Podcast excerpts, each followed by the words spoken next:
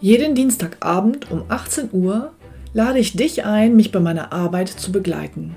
Oft hat dann einer der Teilnehmer die Möglichkeit, live mit mir sein persönliches Finanzprofil in dieser Show an dem Abend zu erstellen. Und am Ende bekommt er von mir dann einen ganz konkreten Vorschlag für seine persönliche Finanzstrategie. Und wenn er das möchte, kann er das dann mit mir umsetzen. Weitere Informationen und den Link dazu findest du auf meiner Homepage utegrebethiel.de.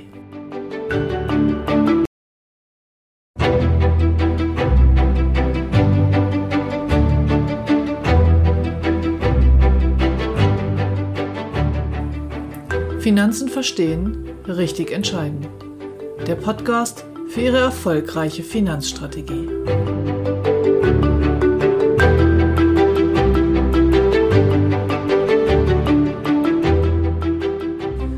Heute geht es um das Thema Mindesteinkommen. Also wie viel Geld benötigen Sie mindestens pro Monat? Im weitesten Sinne besprechen wir heute die Personenversicherungen.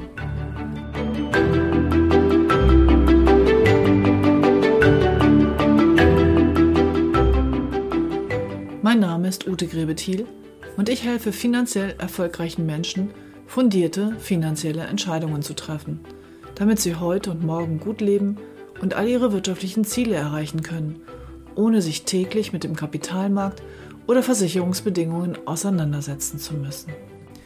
Heute geht es um das Thema Mindesteinkommen.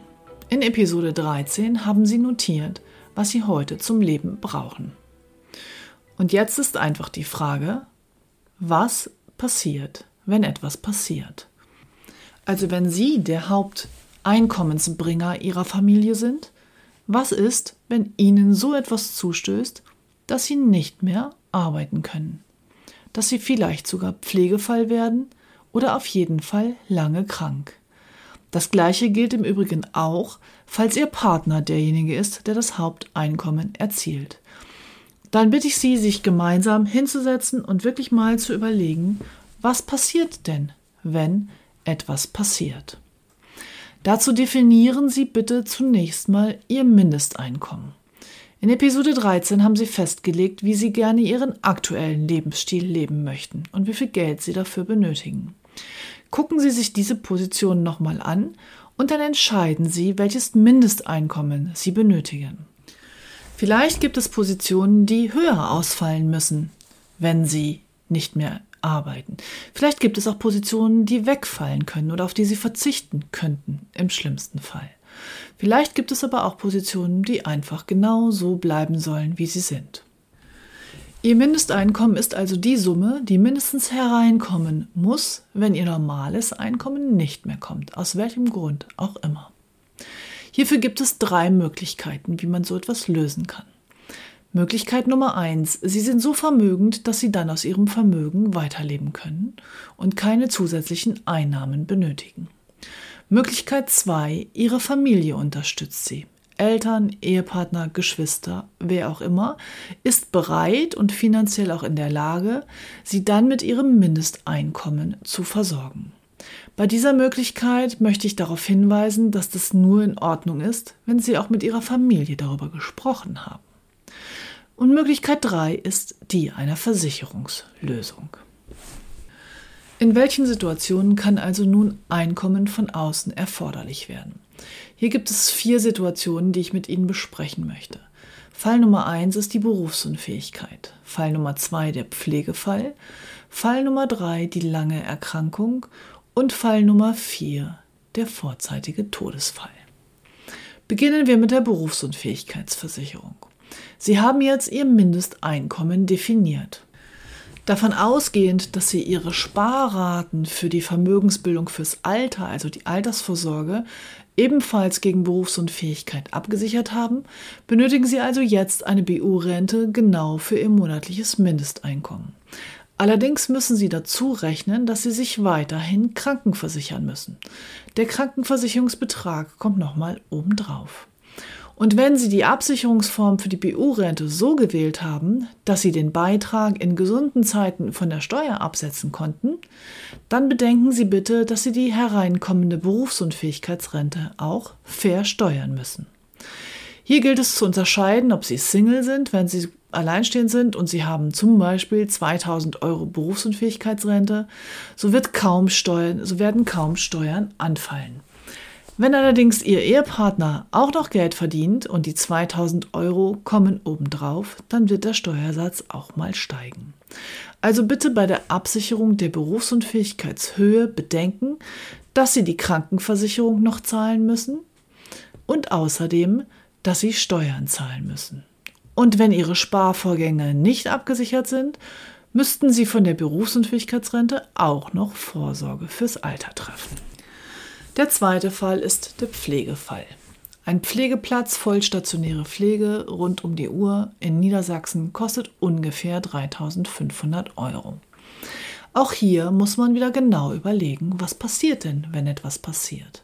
Sind Sie Single und Sie haben eine ausreichend hohe Berufsunfähigkeitsrente und außerdem ja sowieso die Pflegepflichtversicherung, so wird es vermutlich reichen, dass Ihre Berufsunfähigkeitsrente und die Pflegepflichtversicherung zusammengerechnet diese 3500 Euro abdecken. Allerdings bleibt dann für nichts anderes mehr Geld. Anders sieht es aus, wenn Sie Familie haben.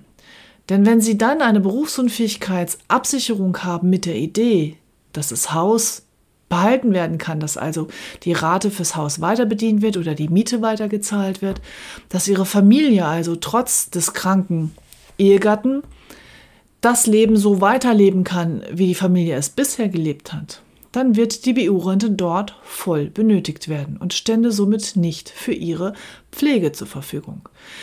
Wenn Sie in einer Familie leben, wäre es auf jeden Fall sinnvoll, die Pflege hier zusätzlich über eine Pflegezusatzversicherung abzusichern.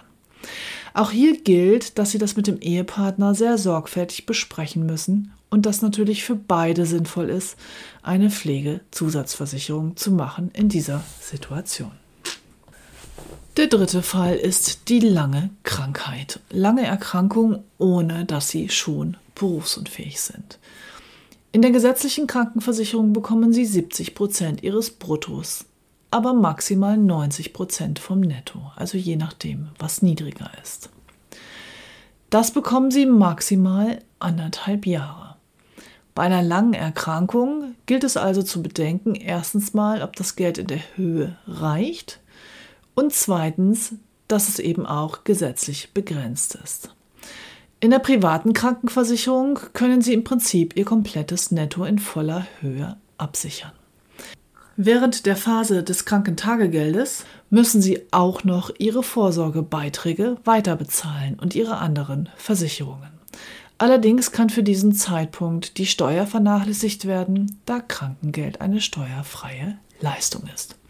Also auch bei der Definition Ihres Bedarfs von an Krankengeld oder Privatkrankentagegeld gibt es das eine oder andere zu bedenken, um die Höhe hier genau zu definieren. Wenn Sie gesetzlich versichert sind, könnten Sie zusätzlich ein kleines privates Krankentagegeld für die Lücke in der gesetzlichen abschließen. Der vierte Fall ist der schlimmste Fall, nämlich der Todesfall. Auch hier sollten Sie genau überlegen, wer Geld benötigt, wenn Sie auf einmal nicht mehr da wären. Für den Single gilt in der Regel, dass es ihm egal sein kann, ob seine noch nicht bezahlte Immobilie dann von der Bank verkauft wird. Es sei denn, es gibt Eltern, Geschwister, Nichten, Neffen, irgendjemanden, den sie gerne absichern möchten, falls ihnen etwas zustößt. In der Familie ist auch das wieder anders. Erstens mal hat der verbleibende Partner dann die Situation, dass er seine eigene Trauer bewältigen muss und vielleicht muss er auch noch gemeinsame Kinder auffangen und deren Trauer mitbearbeiten. Jetzt ist die Frage, inwieweit er dann auch noch in finanzielle Engpässe geraten soll. Also überlegen Sie genau, was für Geld er dann benötigt. Das könnte zum Beispiel die Restschuld eines Darlehens sein, wenn Sie ein Eigenheim haben. Das kann aber auch definiert werden über einen Zeitraum, dass Sie sagen, naja, meine Kinder sind jetzt, weiß ich nicht, fünf Und bis die mit dem Studium fertig sind, vergehen 20 Jahre und ich möchte, dass der Ehepartner, der Hinterbliebene, für die nächsten 20 Jahre eine monatliche Zahlung von XY zur Verfügung hat. Und dann kann man einfach diese Summe mal 12 mal 20 zusammenrechnen, sodass man auf eine Höhe kommt. Die Todesfallabsicherung ist in der Regel nicht über eine laufende Rente, sondern eben über eine einmalige Auszahlung definiert. Empfehlung wäre hier mindestens bis die Kinder aus dem Gröbsten raus sind. Aber auch das ist wieder sehr individuell. Vielleicht arbeitet Ihr Partner sowieso schon Teilzeit und kann, wenn die Kinder etwas älter sind, mehr Stunden machen. Also auch hier müssten Sie wieder gemeinsam definieren, wie viel Geld ist wirklich notwendig, wenn einem von beiden was passiert. All diese Überlegungen hier zu den Mindesteinkommen und vor allem auch zur Todesfallabsicherung gelten natürlich auch für den Ehepartner, der vielleicht nicht oder sehr wenig arbeitet. Denn wenn der ihnen den Rücken komplett frei hält und Haus und Hund und Hof und Kinder und alles organisiert und der fällt weg, dann benötigen sie auch Geld. Entweder um sich diese Dienstleistung von außen einzukaufen oder um eine Zeit lang zu Hause bleiben zu können und selbst in diese Rolle zu schlüpfen. Ich fasse also nochmal zusammen. Mindesteinkommen. Sie definieren, wie viel Geld von außen kommen muss, wenn etwas passiert. Dann definieren Sie, woher dieses Geld kommen soll. Wenn dieses Geld von einer Versicherungslösung kommen soll, dann gibt es halt noch das ein oder andere zu bedenken.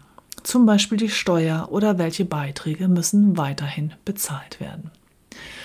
Und beim Todesfall geht es nochmal darum zu überlegen, gibt es irgendwelche Darlehen, die dazu gerechnet werden sollen und wie stellen wir uns das vor, wenn es wirklich passiert. Tja, heute hatten wir nicht ganz so schöne Themen, aber das Leben kommt einem halt manchmal dazwischen. Solche Sachen passieren. Und es ist dann Ihnen zu überlegen, wie es weitergehen soll für Ihre Hinterbliebenen, für Ihre Familie, wenn so etwas passiert. Für mich war immer ganz klar, dass es nicht am Geld mangeln soll, wenn uns schon irgend so ein Schicksalsschlag treffen würde. Die Überlegung, dass irgendetwas Bedrohliches mit meiner Familie, meinem Mann oder mir passiert und ich dann auch noch Geldsorgen habe, war für mich immer unvorstellbar. Von daher bin ich mit meiner Familie ausreichend in all diesen Dingen abgesichert. Und vor allem möchte ich auch nicht meiner Verwandtschaft dann mit Geldsorgen kommen müssen. Aber das ist meine persönliche Entscheidung. Und wie Sie das für sich lösen, das ist Ihre Entscheidung. Ich kann Ihnen dabei nur ein bisschen Hilfestellung geben. Und das hatte ich vor heute. Nächste Woche beschäftigen wir uns mit einem sehr umstrittenen Thema, nämlich mit dem Thema Krankenversicherung. Was ist dort wichtig? Was gibt es zu beachten? Unterschied privat, gesetzlich und so weiter.